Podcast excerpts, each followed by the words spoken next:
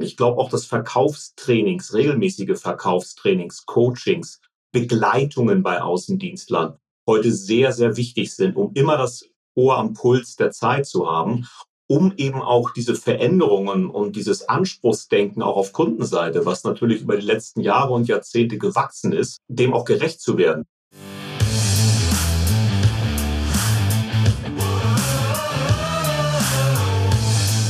Herzlich willkommen bei dem Podcast Die Sales Couch Exzellenz im Vertrieb mit Tarek Abodela. In diesem Podcast teile ich mit dir meine Learnings aus den letzten 20 Jahren Unternehmertum und knapp 30 Jahren Vertrieb. Herzlich willkommen, herzlich willkommen bei einer weiteren Folge von der Sales Couch. Und heute habe ich einen Gast mit dabei, nämlich den Michael. Herzlich willkommen, Michael. Hallo Tarek, herzlich willkommen und vielen Dank dass ich bei dir in deiner Show auf deiner Sales Couch Platz nehmen darf. Danke für die Einladung. Ja, sehr komm und happy welcome. Und der Michael, Michael Schulz, Michael Schulz ist Vertriebsleiter für Mobilitätsprodukte und er ist auch noch Keynote Speaker. Und der Michael und ich, wir haben uns kennengelernt tatsächlich über LinkedIn. Weil der Michael hat was fertiggebracht, was nicht viele Menschen fertigbringen, weil ich kriege ja immer wieder so Anfragen und die sind manchmal so in dem Modus, hallo, ich bin wunderbar, bitte lad mich in deinen Podcast ein, damit der noch wunderbarer wird. So war es nicht. Der Michael hat es auf eine sehr, sehr charmante Art und Weise gemacht. Also er hat durchaus gesagt, was sein Thema ist, was spannend daran sein könnte und mit der nötigen Demut und es war einfach sehr charmant. Danke dafür, Michael. Ich freue mich, dass wir uns da kennengelernt haben. Wir haben uns auch schon getroffen, live und in Farbe. Richtig, ja. ja. Hat sehr viel Spaß gemacht. Ja, als du am Bodensee warst. Lieber Michael, ja. erzähl doch mal kurz, hm, was müssen meine ZuhörerInnen wissen von dir, damit sie ein bisschen mehr mit diesem Michael Schulz anfangen können? Okay, gerne. Ja, ich bin 54 Jahre alt, wohne in Hamburg, bin verheiratet und auch ein bisschen privat finde ich auch immer ganz gut, wenn man da so ein bisschen was erzählt. Ich bin Marathonläufer, Halbmarathonläufer fahre sehr gerne Ski, reise sehr gerne und im Urlaub tauche ich. Und ja, ich bin Vertriebler eigentlich durch und durch. Ich habe in meinem ganzen beruflichen Leben nie was anderes gemacht. Komme ursprünglich aus der Touristik, habe früher mal Schülersprachreisen äh, verkauft nach England, Frankreich, Malta und in die USA und bin jetzt seit tatsächlich auch schon einem Vierteljahrhundert, seit 25 Jahren im Bereich der Mobilitätsprodukte als Verkaufsleiter unterwegs. Michael, jetzt muss ich gerade schmunzeln, weil also erstmal, wenn du aus Hamburg kommst, dann hätten wir eigentlich uns begrüßen müssen mit Moin. Und die, die zweite Nummer, wenn jemand aus Hamburg mir sagt, er, er fährt gern Ski, das ist ja auch ein bisschen verzweifelt da oben. Äh, in der Tat. Ich hatte allerdings zehneinhalb Jahre im Münchner Exil gelebt. Also gut. Und als ich damals nach München gezogen bin, wenn du in Bayern ansatzweise als Hamburger akzeptiert werden möchtest, dann sollte man Skifahren können. Und das habe ich dann im zarten Alter von 27 tatsächlich gelernt. Bin dann auch sehr viele Jahre gefahren. Aber ich gebe dir natürlich recht, aus Hamburg musst du so Ski Wochenenden oder überhaupt Skiferien natürlich etwas strategischer planen, als das in München der Fall war. Das ist richtig. Ja. Genau. Ja. ja, sorry, Michael, den konnte ich mir jetzt nicht verkneifen. Ich hatte heute ja. gerade einen Trainingstag mit einem Kollegen, auch aus Hamburg. Grüße gehen raus an dich, Markus. Und der muss sich sowas auch immer anhören, aber er rächt sich auch immer so. Und Süddeutsche, da kann man uns ja auch viel nachsagen. Du, Michael, wenn ich jetzt schon mal jemanden habe, der so unglaublich lang auch im Vertrieb ist, die Erfahrung selber als Verkäufer gemacht hat, dann auch noch Erfahrung als Führungskraft, dann möchte ich den natürlich auch für meine Zuhörerinnen und Zuhörer ein wenig ausquetschen. Und Klar. jetzt sag mal, deine eigenen Erfahrungen im Vertrieb. Ich glaube, viele denken ja, oder haben den Trugschluss, als Verkäufer wird man geboren und dann läuft das halt gleich so. Ich glaube, du bist erfahren genug und so habe ich dich kennengelernt, auch sehr offen. Teil doch mal mit uns, so, wie hat das so angefangen? Was war da deine Idee über Verkaufen? Und was sind so deine Learnings aus dem, ja, ist ja schon mehr als ein Vierteljahrhundert, dass du verkaufst, sondern äh, von Anfang bis heute? Ja, am Anfang war es natürlich so, dass man sehr über das Produkt, sehr über die Lösung, sehr über die Vorteile eines Produktes gekommen ist. Und da hatte ich auch Erfolge dabei, weil ich mal behaupte, dass ich von mir ein sehr extrovertierter Typ bin, der auch gut reden kann, die Leute auch überzeugen kann. aber natürlich rein rational, so auf dem, auf der Basis von Zahlen, Daten, Fakten überzeugt man die Leute nicht wirklich. Sondern was reinspielt, sind natürlich Emotionen. Ja, ich muss äh, die Bedürfnisse äh, des Kunden erkennen, mit ihm gegebenenfalls auch erarbeiten. Ja, und ich muss ihn irgendwo, ja, ich muss Bedarf und Dringlichkeit rausarbeiten. Ich muss ihm das Produkt schmackhaft machen. Und nur über die Zahlen oder über eine technische Lösung zu kommen, das war ein ganz wichtiges Learning eigentlich so am Anfang meiner Verkaufszeit. Das funktioniert nicht. Ein weiteres Learning war, ich war am Anfang die, die der Dampfhammer. Also ordentlich viel Druck äh, in der Abschlussphase, ja, und habe teilweise da auch den Kunden dann nicht überzeugt, sondern überrollt, ja, und hatte dann nachher also ganz, ganz viele Stornos, einfach weil ich brachial durchgegangen bin, mein Ding gemacht habe, unbedingt den Abschluss wollte, ohne irgendwie mal feinfühlige Antennen zu haben. Was will einfach der Kunde?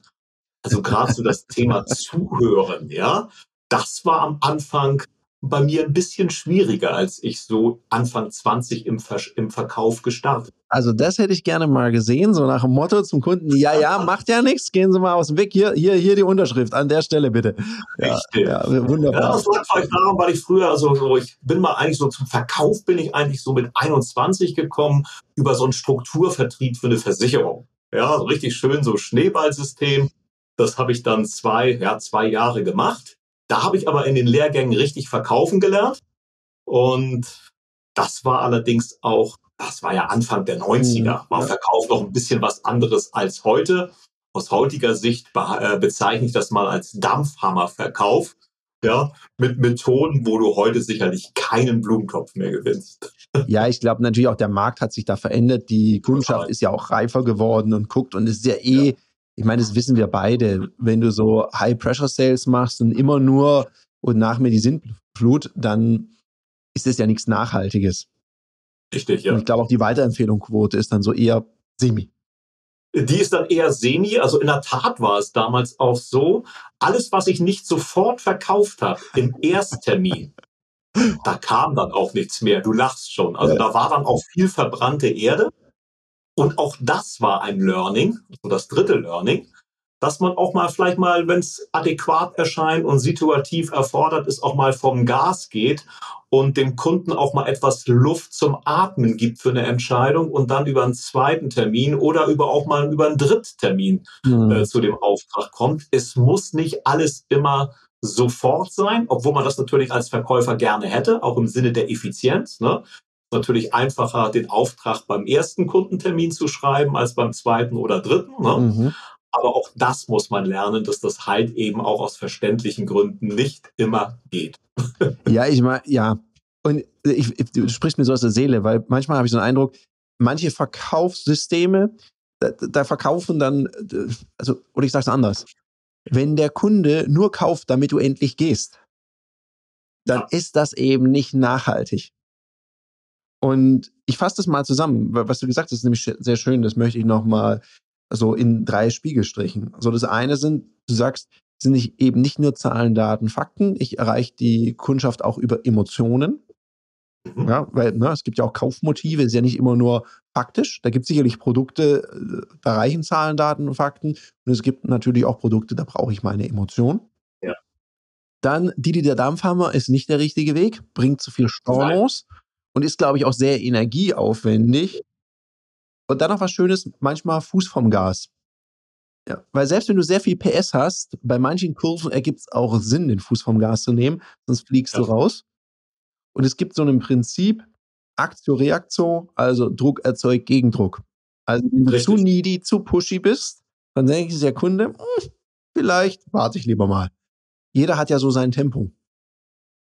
Und ich fand das auch sehr schön, was du gerade gesagt hast. Der kauft dann nur, damit du endlich rausgehst. ähm, ja.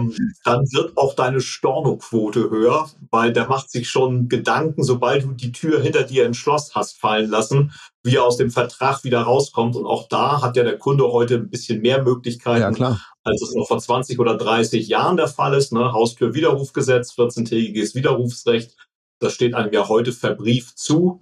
Da äh, musste ja früher der Kunde auch noch mehr drum kämpfen. Das war ja alles noch ein bisschen anders früher. Ja, und ich glaube, das ist gut so, weil ich glaube, es ist anspruchsvoller geworden und es zwingt ja auch uns und es zwingt wahrscheinlich auch dich als Führungskraft, und da bin ich auch schon beim nächsten Thema, es setzt ja eine ganz andere Qualität an Verkäuferinnen und Verkäufern aus. Die müssen ja viel handlungsflexibler ausgebildet sein, so nach meinem Dafürhalten. Richtig, und ja. das weißt du ja von mir, ich beschäftige mich ja auch viel mit Onboarding und mit, na, wie kriegt man eine Mannschaft in die Performance. Ich weiß, dass du ein erfolgreicher Vertriebsleiter bist. Und mhm. darum, was mich mal so interessiert, was würdest du denn sagen, so, wenn man heute einen Vertrieb leitet? Mhm. Was hat sich da denn so verändert? Was ist, was ist neu, was ist anders? Äh, meinst du jetzt in Bezug auf die Kundengespräche oder jetzt auf das Führen einer Vertriebsmannschaft? Im Schwerpunkt mal Führen einer Vertriebsmannschaft, weil die Perspektive zu beleuchten ist, glaube ich, auch mal interessant. Man spricht ja immer so über die Verkäufer, über die Challenges gerade. Und wir haben ja auch aktuell, zumindest höre ich das viel, eine anspruchsvolle Zeit im Verkaufen. Manche sagen, ja, das mhm. Geld sitzt nicht mehr ganz so locker von der Kundschaft. Mhm. Was hat denn das für einen Impact auf deine Arbeit? Also auf was musst du heute viel mehr Acht geben? Worüber sprichst du mit deiner Mannschaft? Genau. Also sicherlich sehr viel, dass es erstmal eminent wichtig ist, den Kunden erstmal kennenzulernen. Äh, ich nenne das mal so eine Anwärm- und Smalltalk-Phase, wann immer möglich ist, mit dem Kunden zu machen. Erstmal eine Chemie zum Kunden herstellen, eine Beziehung aufbauen. Ich sag mal, Freund und Partner des Kunden werden sehr, sehr schnell. Das ist nämlich sehr entscheidend auch ähm, für den Verkaufserfolg heute. Ähm, das wird, glaube ich, vielfach noch sehr stark unterschätzt. Ja, da geht's dann gleich rein, kurze Begrüßung und dann gleich Produkte, Technik, Lösung und eventuell sogar Preis. Ich glaube, das ist heute äh, ganz, ganz wichtig und das muss man denen auch ähm, in der Ausbildung vermitteln. Sehr viel läuft tatsächlich auch über Ideenreichtum, Kreativität, Vorleben, Vormachen. Ich glaube auch, dass Verkaufstrainings, regelmäßige Verkaufstrainings, Coachings, Begleitungen bei Außendienstlern heute sehr, sehr wichtig sind, um immer das Ohr am Puls der Zeit zu haben, um eben auch diese Veränderungen und dieses Anspruchsdenken auch auf Kundenseite, was natürlich über die letzten Jahre und Jahrzehnte gewachsen ist, ähm, dem auch gerecht zu werden. Ich sehe das ja auch gerade in der Mobilitätsbranche, in der ich jetzt seit 25 Jahren unterwegs bin. Die Verkaufsgespräche heute sind erstmal zeitlich wesentlich länger, mhm. weil sie auch komplexer geworden sind. Mhm. Ja, marschiere einfach nicht mehr beim Kunden rein. Es ist heute alles so mannigfaltig, was ich da machen muss. Ähm, der Kunde will vielleicht auch über Zuschüsse, über Rahmen beraten werden. Er will viel abgenommen haben. Also man macht ja heute wirklich ähm, so ein wirklich komplettes Serviceprodukt, wenn ich etwas verkaufe. Man mhm. verkauft nicht nur das Produkt, sondern auch die ganzen Serviceleistungen drumherum. So, und das muss man den Leuten natürlich auch vermitteln. Man muss sie ständig auch motivieren, bei der Stange halten. Ähm, dass man eben auch die Erfolge nachhaltig erzielt. Empfehlungsgeschäft ist heute ganz, ganz wichtig. Eben weil das Geld auch nicht mehr so locker sitzt, ist es auch wichtig, eben nicht immer wieder bei Null anzufangen. Äh, neue Kunden wirklich jetzt aus den verschiedenen Medien wie Print, wie Internet, wie Radio oder wo auch immer durch ähm, äh, jetzt zu bekommen, sondern auch die Weiterempfehlungen, äh, was ja ein relativ einfacher Kanal ist, dass man die dann bekommt. Ja. Mhm. Danke, da waren jetzt schon ganz, ganz viele Punkte dabei, Michael. Und ich nutze die Gelegenheit, weil du hast mir eine Steilvorlage gegeben. Du hast gesagt, regelmäßige Trainings. Und wenn du jetzt hier zuhörst und dich fragst, ja, meine Firma trainiert nicht. Ich, ich würde ja selber was tun, ich weiß nicht wo, habe ich dir einen großartigen Tipp. Dann geh mal auf www.ludoki.com slash Termine. Da finden regelmäßig Verkaufstrainings auf spielerische Art und Weise statt. Da kannst du dich anmelden, Schnuppertraining, 49 Euro plus Märchensteuer. Klick einfach mal drauf, liest es durch, melde dich an. Mein Team und ich freuen uns drauf, dich kennenzulernen. Michael, jetzt hast du ein paar Sachen gesagt. Da muss ich natürlich kritisch nachfragen, weil alle meine Zuhörer, die mich kennen, die wissen, dass ich bei einem Punkt sofort getriggert war. Nämlich, du hast gesagt, ja, Kunden zu Freunde machen, Smalltalk und so weiter. Jetzt wissen mhm. ganz viele Leute, die bei mir im Training waren, dass ich sage, ja, Smalltalk, wenn Kundschaft das wünscht. Und nicht jeder Kunde hat ein Abo gelöst bei www.rentafriend.de und will einen neuen Freund. Vielleicht will er auch nur eine Lösung.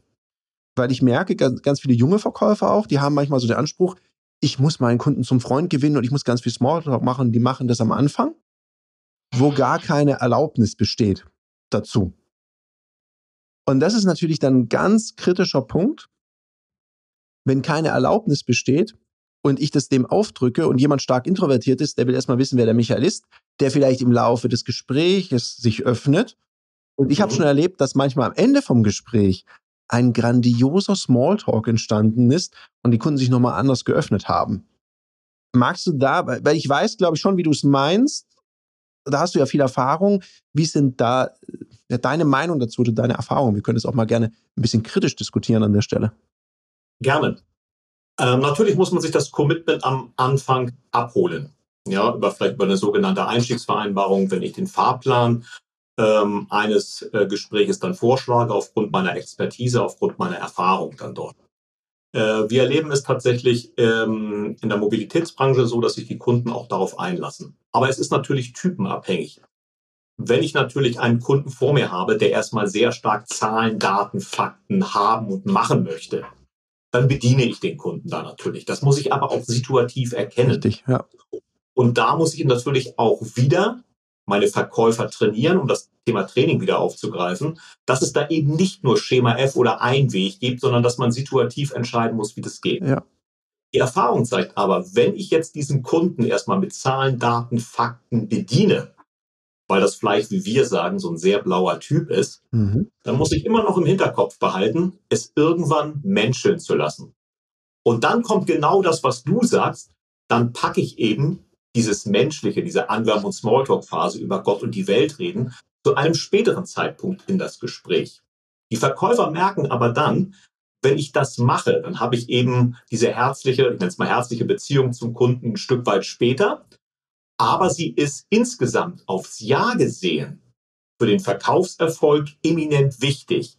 Lass ich diese weg und beziehe mich nur auf ein technisches Gespräch mit Zahlen, Daten, Fakten. Ich nenne es jetzt mal ohne menschliche Komponente. Mhm, ja. Dann zeigt meine Erfahrung, dass diese Verkäufer übers Jahr gesehen geringere Verkaufsquoten haben als diejenigen, ähm, die diese menschliche Komponente stark mit einbringen. Und gerade auch diese nüchternen Typen, Zahlen, Daten, Fakten, diese blauen Typen, da sage ich auch immer, liebe Leute, auch die sind Mensch, auch die haben ein Herz und auch die wollen. Und auch die wollen, wenn sie mit ihren Zahlen, Daten, Fakten bedient sind, auch einen Menschen gegenüber haben, zu dem sie Vertrauen ja. haben und Sicherheit aufbauen können und wo sie den Auftrag auch platzieren. Ja, ich, glaube, das ist es und darum war es mir nochmal wichtig, das zu spezifizieren, weil es ja manchmal und manchmal dauert es auch zwei Gespräche. Ich hatte es gerade heute im Training, haben wir es diskutiert und sage ich, steige ich mhm. ein, ja, immer mit Smalltalk und dann sage ich, und was machen wir, wenn einer keinen will? Ja, hm, schwierig. Wenn man sich dann auch gleich so zurückgesetzt fühlt als Mensch, so, oh, der will jetzt gar nicht mit mir. Und gleichzeitig sage ich, naja, ist auch ein bisschen übergriffig, wenn ich gleich so über ihn herfalle. Manche brauchen das, die müssen vielleicht mal gucken, was ist denn der Michael für einer? Oh ja, das ist ja ganz Ja. Also das, das, kann auch sein. Ja. ja. manche brauchen ein bisschen länger. Ja, und manche sind vielleicht auch so, dass sie sagen, okay, ich will es vielleicht gar nicht so sehr, die öffnen sich gar nicht. Und dann sage ich den Leuten, dann lass die doch auch. Vielleicht ist es dann im Telefonat danach, vielleicht haben die schon mal schlechte Erfahrungen gemacht. Also da den Druck rausnehmen. Du hast es so schön vorher gesagt, ich habe es mir sogar aufgeschrieben, Fuß vom Gas. Fuß vom Gas, genau. Ja, ich meine, auch Freundschaft kann man nicht erzwingen, ne? Nein, nein. Und dann der nächste ganz wichtige Punkt, habe ich mich gefreut, dass du es gesagt hast, Empfehlungsgeschäft. Richtig. Ich glaube, gerade heute und für Empfehlungsgeschäft muss ich einfach auch einen guten Job machen. Woran würdest du denn sagen, weil ich habe noch eine andere Idee dazu, woran würdest du denn sagen, dass Menschen im Empfehlungsgeschäft ganz häufig scheitern? Weil es gibt Menschen, die sagen mir, ich kriege gar keine Weiterempfehlung die vergessen es einfach anzusprechen.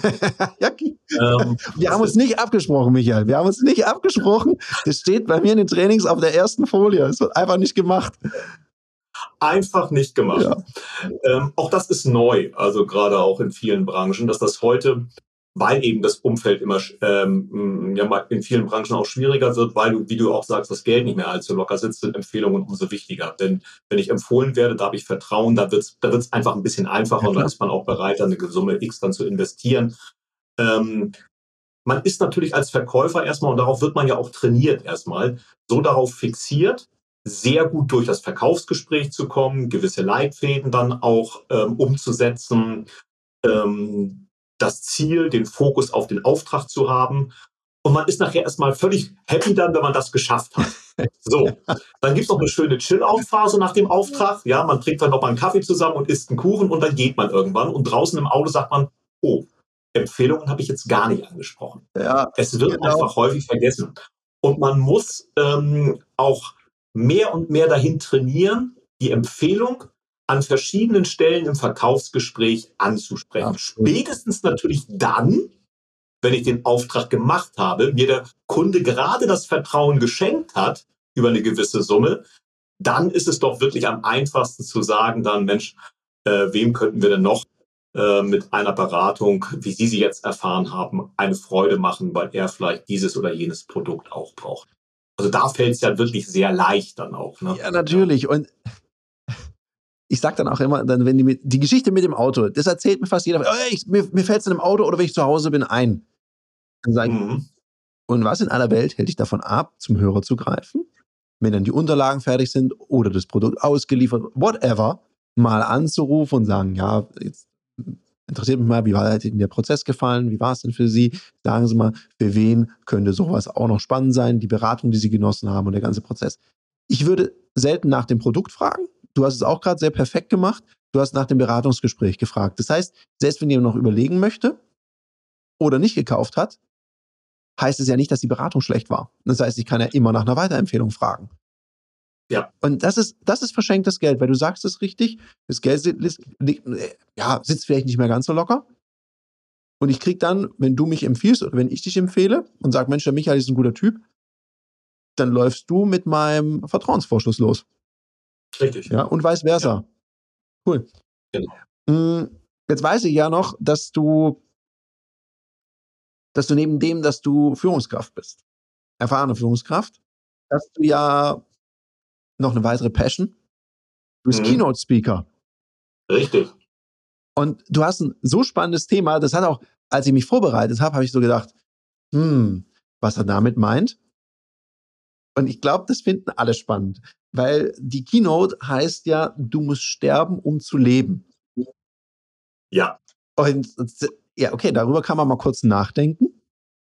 Sag mal, was damit gemeint ist. Also was transportierst du damit und wie bist du auf diesen Titel gekommen? Ähm, das ist meine eigene Lebensgeschichte, die ich äh, dort äh, verarbeite. Und zwar war ich früher in meiner Anfangszeit der Verkäufer, wie ich schon mal sagte, als Didi der Dampfhammer unterwegs. Äh, ich habe Beratungs- und Verkaufsgespräche geführt, habe mich über jeden Abschluss gefreut, ähm, aber die Tür ging zu wirklich. Ähm, das Produkt war verkauft, ab in meinen Dienstwagen und yes, Provision verdient. Ich habe eigentlich nur für das Geld gearbeitet. So. Und für Status. Und ähm, habe mich auch wirklich so als der Größte gefühlt, weil ich eben auch sehr erfolgreich war. Habe aber gemerkt dann irgendwann, das kann nicht alles gewesen sein. Und genau in diese Zeit fiel dann ein einschneidendes Leben, äh, ja, so, so eine einschneidende äh, Lebenserfahrung. Und zwar war ich auf einer Hochzeit in Bangladesch mhm. und hatte dort eine ganz, ganz starke Lebensmittelvergiftung mit Lamblienbakterien. Habe ich vorher noch nie gehört. Ich auch nicht. Und ich musste zurückfliegen aus Bangladesch und hatte wirklich Magen- und Darmprobleme vom Feinsten. Also so etwas hatte ich noch nie. Ich musste mich aber irgendwie reisetauglich machen und habe dann zu einem Durchfallblocker gegriffen, oh. so nach dem Motto, viel hilft viel um mich irgendwie reisetauglich zu machen. Passt irgendwie zu Didi der Dampfhammer.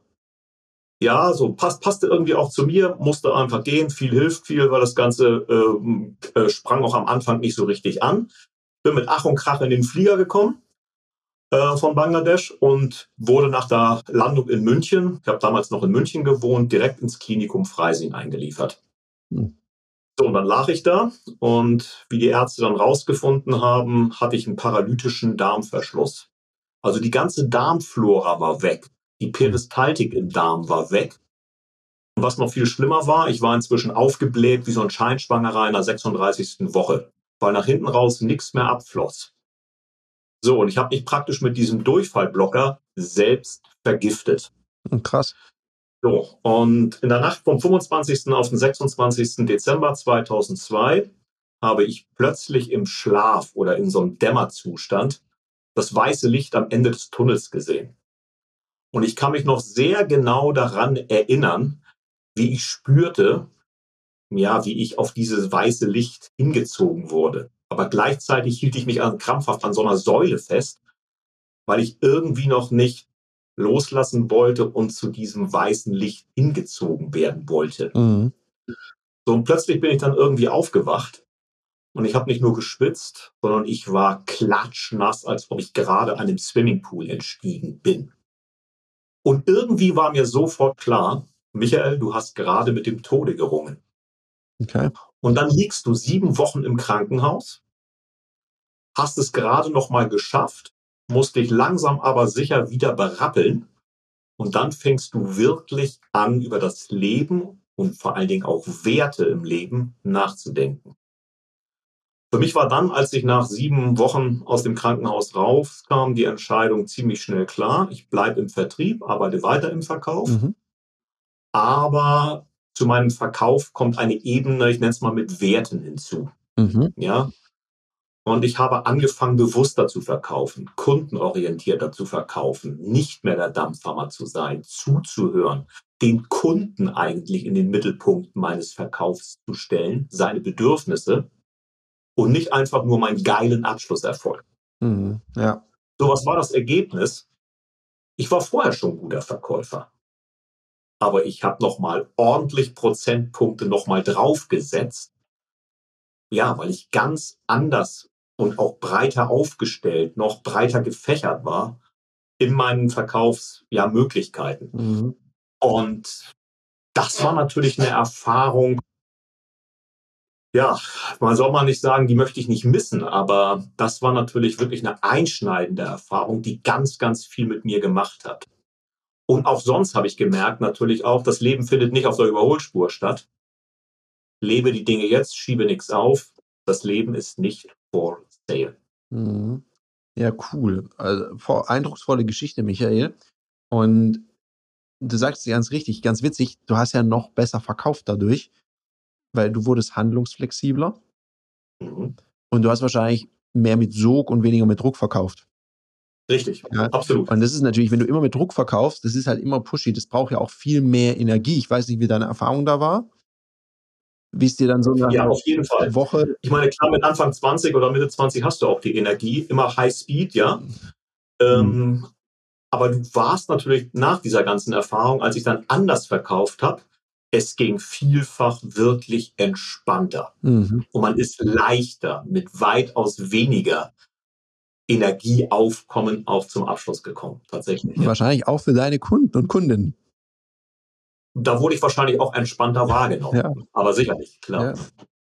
Ja. Hast, hast du noch eine, eine Idee, wie sich die Erfahrungs-, also die Empfehlungsquote entwickelt hat in dem Moment? Die ging auch rauf. Und vor mhm. allen Dingen auch, ich habe nicht mehr verbrannte Erde hinterlassen, mhm.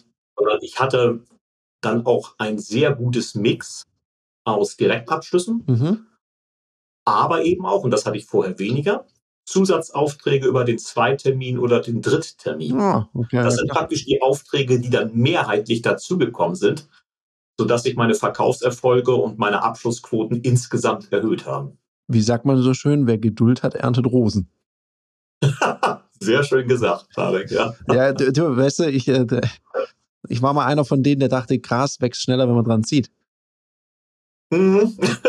ja, das äh, ist ein guter Vergleich. Ja, ja, das dachte ich auch. cool. Und ich meine, das heißt, darüber hältst du eine Keynote, also man kann dich dafür buchen. Also Shoutout hier, wenn ihr das gehört habt und sowas mal erleben wollt, dann könnt ihr Kontakt aufnehmen mit Michael. Die ganzen Kontaktdaten werden wir in die Shownotes packen. Jetzt habe ich noch eine Frage. Michael, wenn ich jetzt als Unternehmen diese Keynote buche, also What's in for me, was bringt's mir? Jetzt weiß ich, Leben, Leben und nicht, dass dann meine mhm. halbe Vertriebsmannschaft oder wer auch immer da bei der Keynote zuhört, danach denkt, na gut, ich mache eine Drei-Tage-Woche. Ne, das wird nicht so klappen, ja. eine Drei-Tage-Woche nicht. Aber äh, What's in it for me ist sicherlich, dass man ähm, emotionaler verkauft, dass man äh, durch eine durch ein breiteres Handlungsspektrum erfolgreicher verkauft. Mhm. Und ähm, die Bedeutung von Werten im Vertrieb wird noch einmal sehr deutlich. Mhm. Und ähm, da kann auch jeder Unternehmer, jeder Führungskraft, jeder Verkaufsleiter sagen, gut, also das ist wirklich drin für mich, weil ich merke es immer auch noch so an meinen Keynotes, ähm, wenn ich dann mit Verkäufern spreche, so gerade auch nach den Keynotes, es ist häufig immer noch ein Vertrieb alter Schule in vielen kleinen und mittleren Unternehmen. Mhm, klar. Ähm, wo es häufig um ja, Produkte, Technik, Lösung, Preis geht. Und alles drumherum ist noch, na sagen wir mal, ein bisschen unterentwickelt, okay. vielfach. Ja, das erlebe ich dann immer wieder in den Keynotes, ähm, denn wenn ich diese Keynote dann auch halte und man macht danach noch ein kleines QA beispielsweise, dann erfährt man einfach auch sehr, sehr viel, wo die einzelnen Unternehmen noch stehen. Okay. Und ich meine, die Themen machst du ja auch mit. Also man kann ja auch sagen, hey, die Keynote sollte mehr so in Richtung Führung, Motivation gehen, emotionales Verkaufen, digitaler Vertrieb, halt das, was man braucht. Also bitte, wenn du es jetzt hier hörst und in Führungsverantwortung bist und du suchst jemanden, wo du sagst, das ist jemand aus der Praxis und nicht irgendjemand, der mal zwei Bücher zum Vertrieb mal angeguckt hat. Vielleicht hat er auch mal reingeguckt. Nein, der Michael hat, lebt es, lebt er schon ewig und Du siehst ihn jetzt vielleicht nicht im Podcast. Ich sehe ihn, wenn er über das Verkaufen redet, dann strahlt er über das ganze Gesicht. Also von daher ist da sehr viel Passion. Mhm. Ja. Lieber Michael, jetzt sind wir so fast am Ende vom Podcast und das Ende gehört immer meinen Gästen. Das heißt, mhm. magst du noch so ein Shoutout machen an die Zuhörerinnen und Zuhörer? The stage is yours. Ja. Wenn ihr, wenn du mehr über emotionales Verkaufen in meiner Keynote äh, wissen möchtest und dort deine Vertriebsmannschaft breiter aufstellen möchtest durch Inspiration, dann freue ich mich, wenn du auf meiner Internetseite www.keynote-schulz.de vorbeischaust.